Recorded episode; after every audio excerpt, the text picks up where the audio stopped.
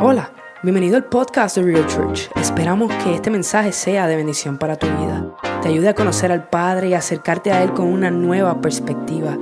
Disfruta de este mensaje hoy. Dios los bendiga, iglesia. Vamos a intentarlo otra vez. Dios los bendiga, iglesia. Bienvenidos a Real Church, el lugar donde personas reales vienen a tener un encuentro con el Dios real. Yo no sé si ustedes vinieron a hacer eso hoy, pero yo vine a dar una palabra de parte del Señor y a tener un encuentro con Él en este día, pues para eso nos reunimos. Y si eso es así, darle un aplauso al Señor en esta mañana. Y vamos a comenzar a entregarle al Señor nuestro servicio porque entendemos que hay que abrir el margen para que el Espíritu trabaje en los corazones de las personas. Nosotros siempre decimos, toda palabra dada es una semilla y queremos que se plante en un corazón que sea como tierra fértil. Amén. Padre amado, te doy gracias por esta oportunidad donde tú, Señor, tienes un encuentro con un pueblo que te ama, que cree en ti, que sabe, Señor, que todavía tú te estás moviendo, que no eres un Dios que está dormido, que eres un Dios que está pendiente a, la, adoración de tu pueblo, Señor. Un pueblo que está esperando por ti, por tu Hijo, que conoce, Señor, que tú entregaste a tu Hijo para que nosotros tuviéramos la oportunidad de entrar al reino de los cielos. En este momento, Señor, yo te pido que no haya ningún tipo de emoción en este, en, este lugar a través de este mensaje, Señor, sino que toda palabra dicha sea dirigida a través de tu Espíritu Santo, Señor, para que se plante en el corazón de la persona que está escuchando eso, ya sea porque está aquí presencialmente o nos está viendo por las redes sociales, Señor, porque tu alcance no se limitará por ninguna situación humana. Y entendemos, Señor, que tú eres Dios y te amamos en Cristo Jesús. Iglesia, dígame amén. Bueno, aquí estamos. Y quiero contarles que recientemente me percaté de algo que posiblemente le ha pasado a todos ustedes en algún momento durante su semana, específicamente durante los últimos dos meses y medio, más o menos. Y es que en el año 2021, las personas vienen y se acercan a ti a hacerte una pregunta que quizás hace varios años atrás era algo extraño. Y tú le dirías, eso no te importa. Pero es muy normal. ¿Y cuántos de ustedes se ha acercado a alguien que los ama y le dice, ya te vacunaste? ¿Te vacunaste? ¿Te vacunaste? Y yo le digo, bueno, eh, ¿para qué quieres saberlo? A la larga, yo estoy bien. Si, tú, si eso te da paz, desvacúnese. Si usted siente que todavía tiene que esperar, usted tranquilo. Yo lo que quiero es que las personas entiendan que nosotros no venimos a hablar aquí a favor o en contra de eso. Yo quiero que las personas entiendan que tenemos que tener un sentido de diligencia. tenemos que ser diligentes con lo que es importante y buscar la paz que sobrepasa todo entendimiento. Que eso proviene de dónde? ¿De la vacuna o de Cristo? Viene de Cristo. Y como personas que estamos buscando la presencia del Señor, para mí es importante que les diga, tienes que buscar del Señor primero.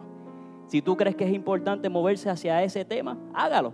Pero hoy yo lo que quiero es que ustedes empiecen a establecer prioridades.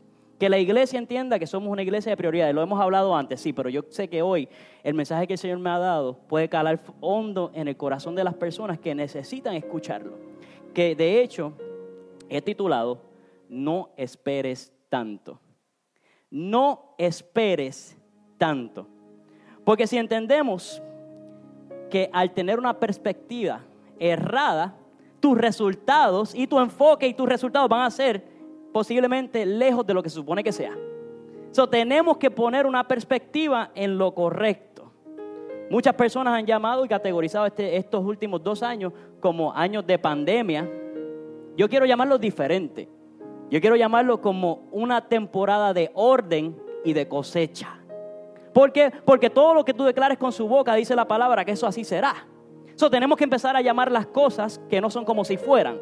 Y yo quiero llamar esto es un año de orden y es un año de cosecha. ¿Por qué lo digo de esa forma? Porque tenemos un alcance mayor que lo que teníamos hace un año atrás. So, el enemigo quizás quiso venir a cerrar las puertas de las iglesias con una pandemia y atemorizando al pueblo del Señor, mas sin embargo nos hemos levantado y hemos recibido el comando de ser fuertes y ser valientes y alcanzar mucho más de lo que podíamos alcanzar porque ahora el Señor nos ha permitido poder tener redes sociales, poder eh, transmitir los mensajes, poder hacer cosas diferentes, abriendo puertas y conectándonos con otras entidades que confían en nosotros porque no hemos desistido y no nos hemos rendido, porque entendemos que nuestra fuerza proviene de lo sobrenatural.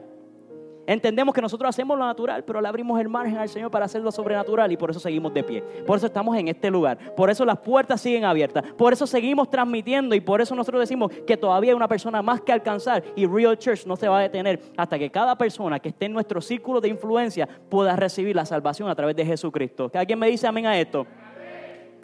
Dale, dale el aplauso se lo va a dar, dáselo, dáselo. Eso sí, hay que, ser, hay que tener constancia de que si pudimos aprender algo es que nosotros los seres humanos somos frágiles y que nuestro tiempo aquí en la tierra es limitado. Y habiendo dicho eso, nosotros tenemos que empezar a movernos, a ocupar nuestro tiempo. Porque muchas veces tendemos a estar preocupados y no ocupados en lo que nos corresponde. Y lo repito, alguien tiene que escucharlo. Porque podemos estar preocupados, pero eso no significa que estás ocupado en lo que te corresponde. Si tú has recibido una promesa del Señor y esa promesa no se ha cumplido, tienes que estar ocupado en hacer lo que te corresponde para que esa promesa, si tienes condiciones, se cumpla. Porque nuestro Señor es fiel a su palabra. Y si alguna promesa que te hicieron no viene de parte del Señor, el Señor es justo y es capaz de poner todo en orden. Y tú le dices, Señor, si lo que me dijeron en algún momento no viene de parte tuya, Señor, dale borrón, cancela. Y Señor, ponme en el, en el paso lo que necesito para poder cumplir con lo que tú verdaderamente tienes delante de mí. Porque mi Dios no habla por hablar. Mi Dios da directrices, da ejemplos y nos permite a nosotros continuar hacia adelante como agarrados del Espíritu Santo. Y eso fue lo que pasó en el libro de los Hechos. Que los apóstoles estuvieron esperando por el Espíritu Santo. Jesucristo le dijo, tienes que esperar. Espera que llegue el consolador. Después que ellos reciben al Espíritu Santo, entonces Pedro se levanta y da un discurso donde cinco mil personas se convierten al cristianismo. Personas del pueblo escogido. Todavía no habían comenzado a moverse a, a evangelizar a las personas que eran conocidos como gentiles. Y nuestro Señor les permite a Pedro, a Juan y a los demás apóstoles caminar por Jerusalén con autoridad. Y ahí nos encontramos en el capítulo 3 del libro de los Hechos, versículo 1. Y si me quiere acompañar, va a estar en las pantallas. Si está en su Biblia, puede buscarla. Voy a estar leyendo de la traducción lenguaje actual. Y la palabra del Señor dice lo siguiente, en el nombre del Padre y del Hijo y del Espíritu Santo. Un día, como a las 3 de la tarde, Pedro y Juan fueron al templo. Y a esa hora los judíos acostumbraban a orar. Todos los días un hombre que nunca había podido caminar era llevado a una de las entradas del templo, conocida como el portón hermoso. Este hombre pedía limosna a la gente que entraba en el templo. Tan pronto como ese hombre vio a Pedro y a Juan, les pidió dinero. Ellos lo miraron fijamente y Pedro le dijo, préstanos atención. Aquel hombre los miró atentamente pensando que iban a darle algo. Sin embargo, Pedro le dijo, no tengo oro ni plata, pero te voy a dar lo que sí tengo. En el nombre de Jesucristo de Nazaret, te ordeno que te levantes y camines. Enseguida Pedro tomó de la mano derecha y lo levantó. En ese mismo instante, las piernas y los pies de aquel hombre se hicieron fuertes. Y de un salto se puso en pie y empezó a caminar sin más entró en el templo con Pedro y Juan, caminando y saltando y alabando a Dios. Todos los que lo veían caminar y alabar a Dios estaban realmente sorprendidos, pues no entendían lo que había pasado. Sabían, sin embargo, que él era el mismo hombre que antes se sentaba a pedir dinero junto al portón hermoso. Yo no sé quién es, para quién es esta palabra, pero yo empiezo a recibirla como que es para mí. Porque, porque muchas veces nosotros podemos estar en una circunstancia donde conocemos y se nos olvida y nos ataca la vida y nos quedamos tirados. Hay otros que no conocen y necesitan que alguien se levante del lugar donde está tener un testimonio para acercarse a ellos y no tan solo decirle a ellos, yo te ordeno a que te levanten en el nombre de Cristo Jesús, sino extender la mano para levantarlo y enseñarse cuál es la, enseñarle cuál es la verdadera adoración que Cristo está esperando del pueblo que lo ama, del pueblo que lo espera. Y yo entiendo esto muchas veces porque porque hay personas que necesitan comprender que nuestro Dios quiere que nosotros prestemos atención a lo que Él quiere que tú recibas en esta mañana. Quizás has acostumbrado a estar recibiendo lo que venga, lo que ocurra. Bueno, si así es que Dios quiere, pues que pase. Y muchas veces no es que Dios quiere que las cosas pasen de una forma, Dios permite o Dios hace. Pero si Dios está permitiendo que algo te suceda es para que aprenda la lección y entres a la próxima etapa, porque mi Dios no va a permitir que cosas sucedan simplemente porque a Él le place que, que te suceda algo malo. No, tenemos que aprender. Tenemos que amarrarnos los cinturones y decir, ok, si hay un ejemplo en la palabra, yo tengo que buscar este ejemplo para ver cómo me aplica a mi vida, para yo entonces poder levantarme y no permitir que el temor ocasionado por el sentido de sobrevivencia me, evite vivir en plenitud. Porque muchas veces, y muchos de nosotros, y yo lo sé y lo acepto, hemos tenido que vivir en sobrevivencia. En un momento de mi vida me dijeron, bueno, tú llegaste de la guerra, tú tienes estrés postraumático. Y yo permití que eso me aguantara y, me, literalmente me amarrara y justificaba muchos de mis comportamientos porque yo tenía PTSD. Y si fuera por eso, yo no estaría aquí hablando. No, yo permití que eso que dijeron de mí ocupara parte de mi vida, pero no me diera una definición. Yo permití que lo que el Señor habló sobre mi vida utilizara esa situación que yo estaba viviendo y yo poder entonces comunicarle a personas que mi Dios sí me rescató, que mi Dios todavía tiene propósito, que Él necesita que nosotros hablemos acerca de las circunstancias difíciles y que seamos fuertes y seamos valientes. Este no es el tiempo para que nosotros nos tiremos a morir. Es el tiempo de volver a soñar. Es el tiempo de disfrutar los momentos lindos que podemos crear con nuestra familia. Yo esta, esta semana estaba con el nene, no me acuerdo que estábamos limpiando algo en el patio. De momento estoy con la manga de agua, echándole agua al piso, y yo cojo y lo mojo la cara. y él dice, ¿pero qué tú me haces, papi? Y vuelvo y le pego la manga. Y vuelvo otra vez y él sale corriendo y trata de coger la otra y no me puede mojar. Yo vuelvo otra vez. Fue un recuerdo que acabo de crear, que yo espero que le dure el resto de la vida. Tenemos que ser personas que creamos recuerdos de lo más sencillo. Disfrutar los días soleados bailar bajo la lluvia nuevamente. Si no lo has hecho, espera la segunda lluvia. Dicen que tiene que esperar la segunda lluvia. No, sé, eso dice mi país, que la primera te trae, te trae gripe, la segunda no. Yo no sé si eso es verdad, eso no es teológico. Pero si tú ves que está lloviendo y no está relampagueando, sal y mojate con tu niño y crea recuerdos con ellos. Y, no, y si no tienes niño, hazlo por ti solo, olvídate lo que diga el mundo. Disfrútate cada momento. Demuestra qué es lo que vive dentro de ti. Aquí dice, somos portadores de la paz que sobrepasa todo entendimiento. Que la palabra nos enseña que guarda nuestros corazones y nuestros pensamientos en Cristo Jesús. Yo no sé si usted quiere ser eso o portador de eso. Yo quiero. Tenemos que entender y definir qué es cada cosa según lo dicho el Señor. Hay muchas personas que le tienen un terror a la muerte. Y es natural tenerle terror a la muerte. ¿Por qué? Porque es algo incomprensible dentro de nuestras mentes naturales. Pero, si tú entiendes lo que dice la palabra, tú entiendes que eso es un proceso de transición que te llevará a una gloria porque recibiste a Cristo Jesús. Tú entiendes que no debemos temerle y tampoco debemos esperarlo. Porque, porque si el Señor no te ha llamado todavía a su presencia, hay una misión que cumplir. Hay alguien con quien debes hablar. Hay una persona que tú tienes que llegar a donde ellos y decirle la palabra que el Señor ha puesto en tu corazón. Y hay gente, no, pero es que yo no soy pastor, yo no soy evangelista. No importa si tú recibiste a Cristo y ya fuiste comisionado en llevar su evangelio hasta los confines de la tierra. Hablar de donde tú saliste, decir, ahora yo soy libre. En un momento estuve encadenado, estuve preso por mis emociones y por lo que decían. Pero hoy yo soy libre en Cristo. Entonces, Pablo dice en 1 Corintios 15, ¿dónde está, o oh muerte, tu aguijón? ¿Dónde, oh sepulcro, tu victoria? Ya que el aguijón de la muerte es el pecado y el poder del pecado, la ley. Mas gracias sean dadas a Dios que nos da la victoria por medio de nuestro Señor Jesucristo. Si tú estás comprendiendo lo que yo te estoy diciendo aquí, yo te estoy rompiendo las cadenas que posiblemente te han puesto por toda tu vida y que tú entiendas que te tienes que empezar a ocupar de lo que es eterno.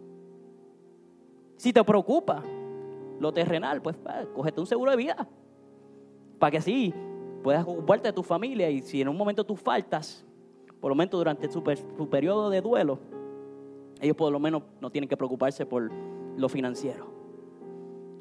Conozco buenos pastores que venden seguros, anuncio no pagado. Yo les puedo decir, no soy yo. Pero ayuda con eso, para eso estamos. Pero tenemos que ser diligentes. Ocúpate de lo eterno. Ocúpate de lo que nos corresponde como padre, hombre que me escucha. Te corresponde ser la cabeza de tu hogar. Si vives solo, más razón aún.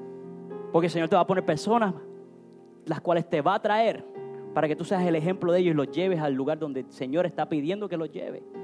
Quizás no sea la iglesia, pero sí a su palabra. Y si ellos empiezan a meterse en su palabra y empiezan a mirarte como una persona de carácter verdadero, diferente a lo que el mundo está determinando como bueno, posiblemente en ese momento llegarán a una iglesia y ahí se sembrarán y ellos posiblemente sean el próximo Billy Graham de esta generación. No podemos desestimar a nadie. No podemos decir, eso le corresponde al otro. No, me corresponde a mí como cristiano.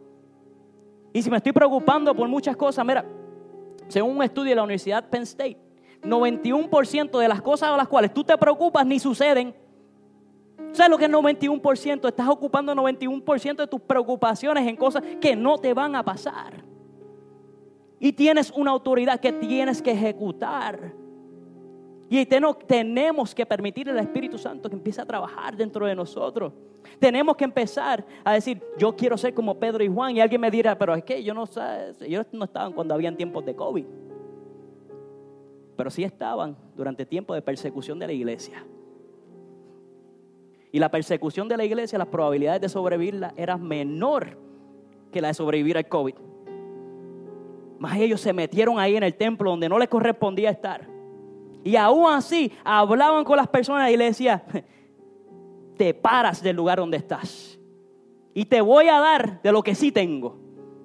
Y te ordeno que te levantes y alabes a Dios. Y si no sabes alabar a Dios, mírame a mí. Y Pablo decía, tienes que hacer hacedor de bien como lo soy yo. Pero no por mí, sino por Cristo. Él es el ejemplo. El estándar está alto. Pero el Señor Jesucristo, si nos permitió a nosotros seguir adorándolo dos mil años más tarde, es porque Él sabe que podemos hacerlo. Si estos apóstoles estuvieron dispuestos a marcar la diferencia y sus nombres están escritos, yo creo que es el, momento en que nosotros tenemos que hacer la diferencia y empezar a escribir un legado nuevo. Si lo que hiciste en el pasado aún no te llena, no te satisface, sigue trabajando hasta el momento que regrese. Tenemos que buscar esa mentalidad de que yo tengo que disipular a alguien. No sé disipular, pero el Señor me va a permitir a mí aprender para entonces proveer. Y hay momentos que hay que desaprender ciertas cosas. Y no es tan complicado como muchas veces parece. Porque históricamente la iglesia queriendo hacerlo bien puso muchas reglas a las personas. Y lo que hizo fue lastimar a la iglesia y alejar personas de la iglesia. Pero ahora yo declaro, como lo declaró Pedro, Yo no tendré ni oro ni plata, pero lo que sí yo tengo lo voy a dar. En el nombre de Jesucristo, si hay alguien viéndome hoy, es hora de que te levantes y camines. Si hay alguien que piensa que el miedo lo tiene aguantado, que la ansiedad te tiene aguantado, que la depresión te tiene aguantado, que la pobreza, porque también el espíritu mental de la pobreza te tiene aguantado. Es el tiempo de romper con eso y ponerte de pie en el nombre de Jesucristo de Nazaret, porque Él nos está llamando a ser diferentes en estos tiempos y a rescatar a aquellos que se han alejado, tanto como a aquellos que no han recibido. Y hemos dicho que somos una iglesia de servicio. Y entendemos que si Jesucristo vino a lavar los pies, nosotros lavaremos pies también. Entendemos que si Jesucristo llevó su palabra, nosotros llevaremos su palabra también. Porque no hay nada más hermoso ahora mismo sobre la tierra que ver a los pequeños sirviendo a aquellos que no tienen. Y se ha convertido en algo que nosotros hacemos en esta casa cada vez que tenemos la oportunidad de salir y enseñar a los pequeños. Tú tienes porque el Señor nos dio primero. Pero tienes que dar por gracia lo que por gracia has recibido. Yo estaba leyendo esta semana una historia. No me acuerdo el nombre del niño, no sé si la historia fue verídica o alguien tuvo una imaginación hermosa y la compuso. Pero yo creo que es importante compartirlo hoy. Y le voy a poner como nombre al, al niño Juanito. Juanito estaba en el quinto grado. Pedrito, Juanito. Estaba en el quinto grado. Y la maestra no estaba muy contenta con Juanito. Y lo miraba. Decía, este nene no hace caso. Este muchachito tiene una, lo dice en Puerto Rico, una ristra de F, está colgado, no va a pasar la escuela. Y cada vez que le digo algo, las palabras le pasan por encima y él me mira como si no hubiera nadie allá dentro de ese cerebro, está vacío. Y cada vez que llegaba Juanito, y ahí viene Juanito. Mas sin embargo, la maestra tenía acceso a algo privilegiado, que era la información del niño. Y empieza a leer. Primer grado, Juanito. Parece que tiene problemas en la casa. El niño puede pasar. Segundo grado. La madre está muy enferma, el niño está distraído. Puede, puede pasar el grado. Tercer grado. La madre se acaba de morir, el niño está pasando por una crisis. Puede pasar el grado con mínimo. Cuarto grado. El padre no tiene interés de ayudar al niño. El niño está solo. Pasó el grado con la calificación más baja. Está en quinto grado. La maestra ya tiene esta información y está pensando, yo tengo la posibilidad de poder ayudar a este niño, pero no sé cómo hacerlo, no sé qué puedo hacer por él. Unos días más tarde es el cumpleaños de la maestra y todos los niños empiezan a traerle regalos.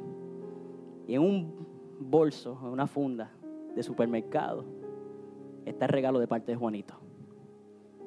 Y la maestra abre el regalo y saca un perfume barato y una pulsera que les faltaban piedras. Y los niños se empiezan a reír. Pero ella agarra el perfume y se echa un poco y se huele bueno y se pone la pulsera.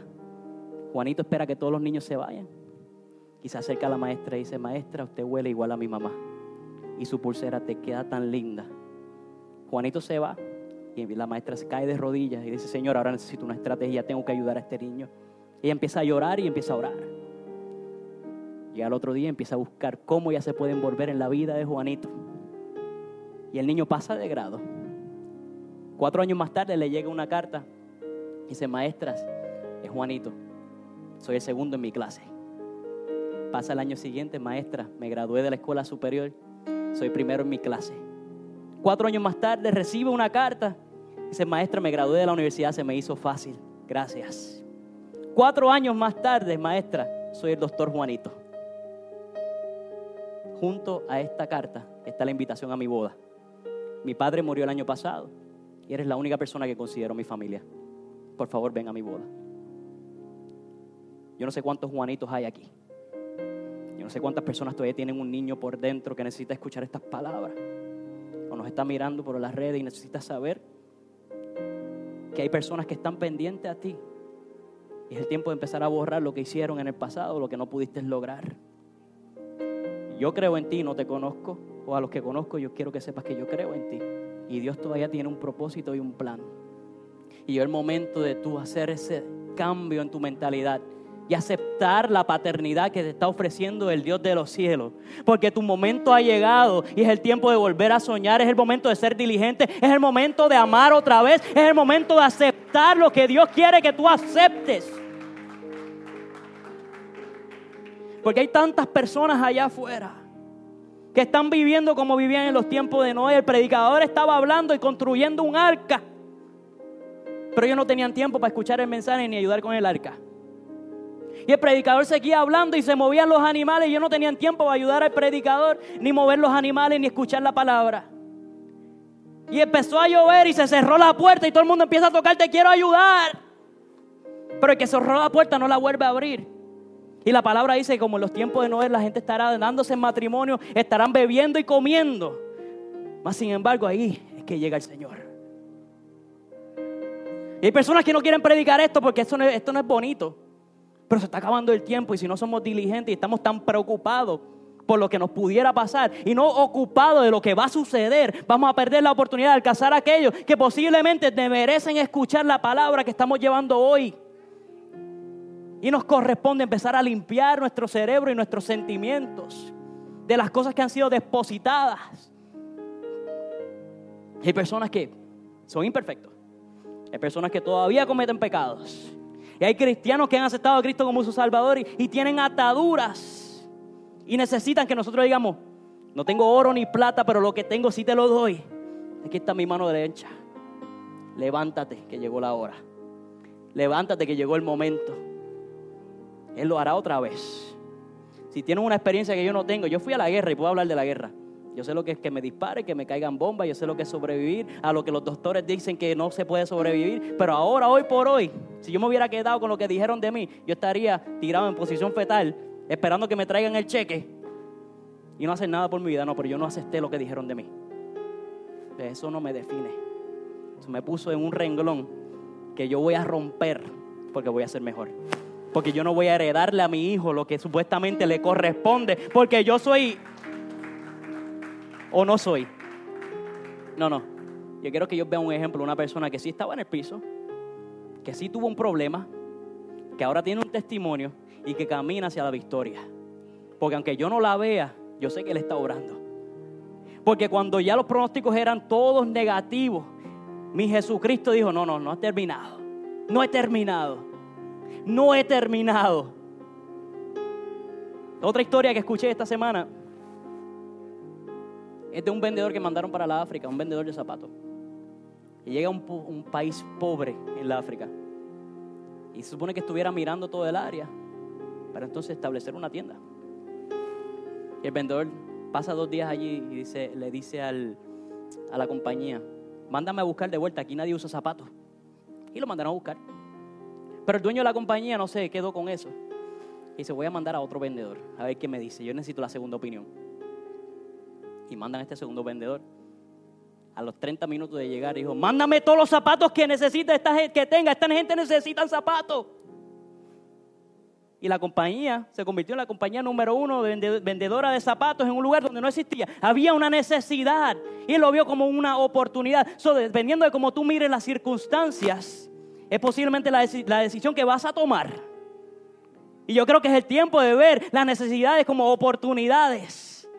Es el tiempo de decir, yo no me voy a quedar simplemente con lo que me están dando los domingos. Yo necesito buscar al Señor todos los días.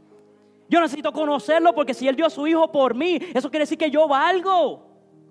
Eso quiere decir que el vecino, aunque yo no lo quiera y me esté, no me quiera regar las matas cuando regala de él o cortarme las matas cuando él corta la de él, yo tengo que presentarle a Cristo a ver si mañana me corta la mata. Pero no es el, tiempo de presentarle a Cristo a toda persona que podamos tenemos que gastarnos por este evangelio porque el, ejemplo que nos presenta es que personas estuvieron dispuestas a dar la vida por este evangelio. Personas estuvieron dispuestas a ir presos por este evangelio. Y si mañana empiezan a perseguirlo, yo no quiero que el Señor venga y me diga cuando yo llegue a su presencia, tú dirigiste una iglesia de un chorro cobarde. No. Ellos fueron fuertes y fueron valientes y en el momento que le dijeron que tenía que doblar rodillas ante otro Dios, dijeron, no voy a doblar rodillas ante ningún Dios. Y aunque me tiren al horno caliente, yo saldré de pie. Porque si el Señor permite que yo me quema, lo permitió. Y si no lo permite, saldrá de ahí airoso. Porque conozco al que me envía. Y yo quiero que conozcas al que nos está enviando. Yo quiero que tú conozcas a este Dios que nos ama. Él no quiere que te des por vencido. Pablo le dice a los romanos, nuestra vida y nuestra muerte no son nuestras sino que son de Dios. Si vivimos o morimos, es para honrar al Señor Jesucristo. Ya sea que estamos vivos o que estemos muertos, somos de Él. En realidad Jesucristo murió y resucitó para tener autoridad sobre los vivos y los muertos. Nuestro tiempo no culmina aquí. Tenemos que maximizar nuestro tiempo, nuestros días y nuestras horas. Hay personas que morirían por escuchar esta palabra, por ver estas esperanzas.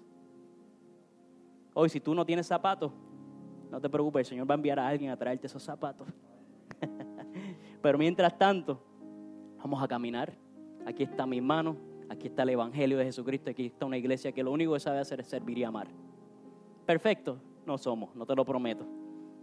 Pero sabemos amar y cuando lo hacemos, lo hacemos de verdad presentamos la oportunidad de que personas entiendan que nuestro Dios quiere que sepa, que sepamos que nuestro valor no está impuesto o condicionado por lo que viviste o dejaste de vivir.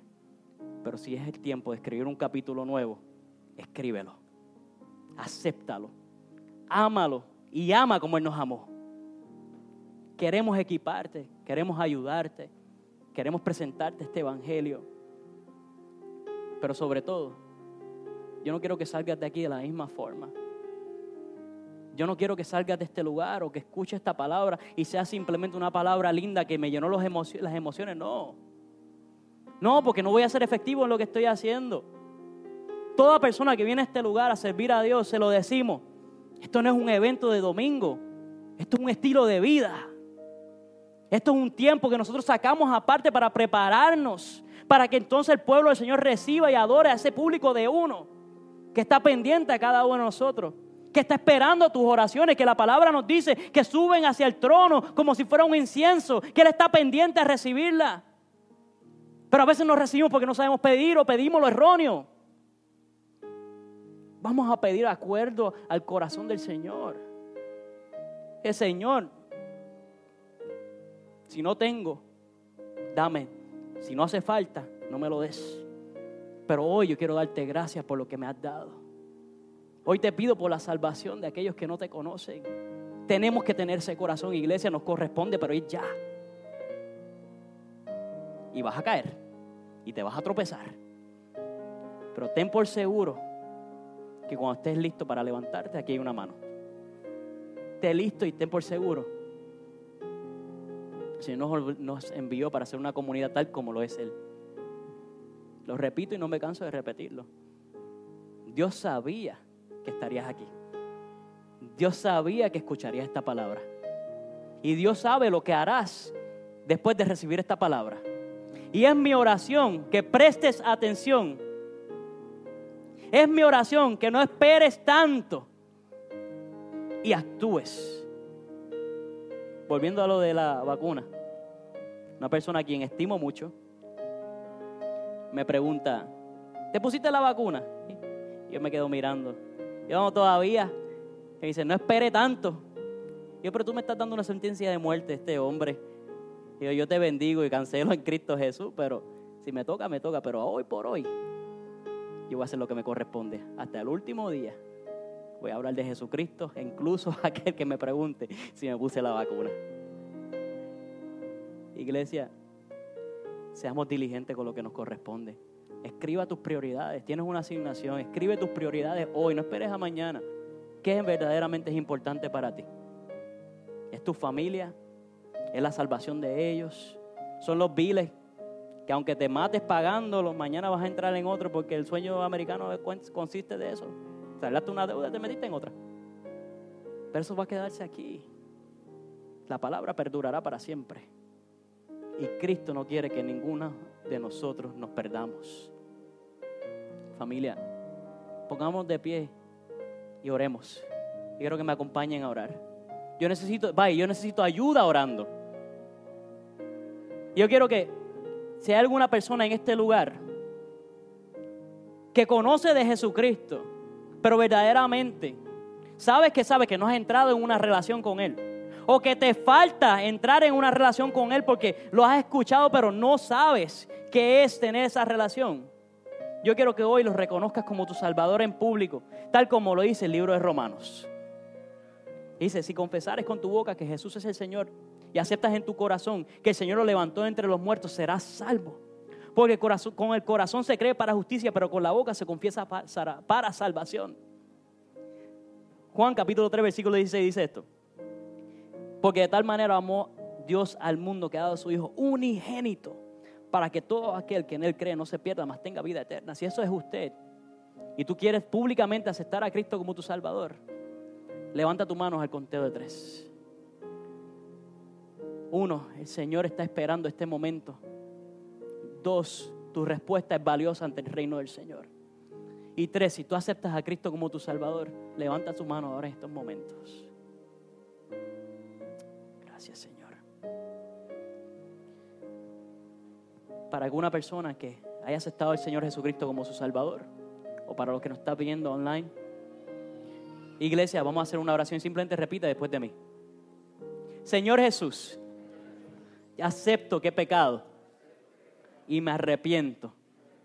Y entiendo que tú eres Dios, que estás vivo, que venciste la muerte y el pecado.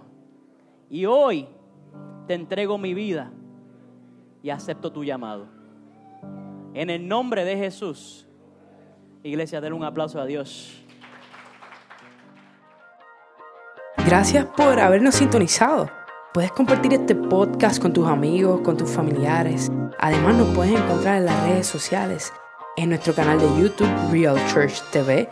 Nos puedes encontrar en Instagram en livereal.church. También nos puedes encontrar en Facebook en Real Church-Homestead. Y ahí puedes mantenerte al día con lo que está sucediendo en nuestra iglesia. Gracias por apoyarnos.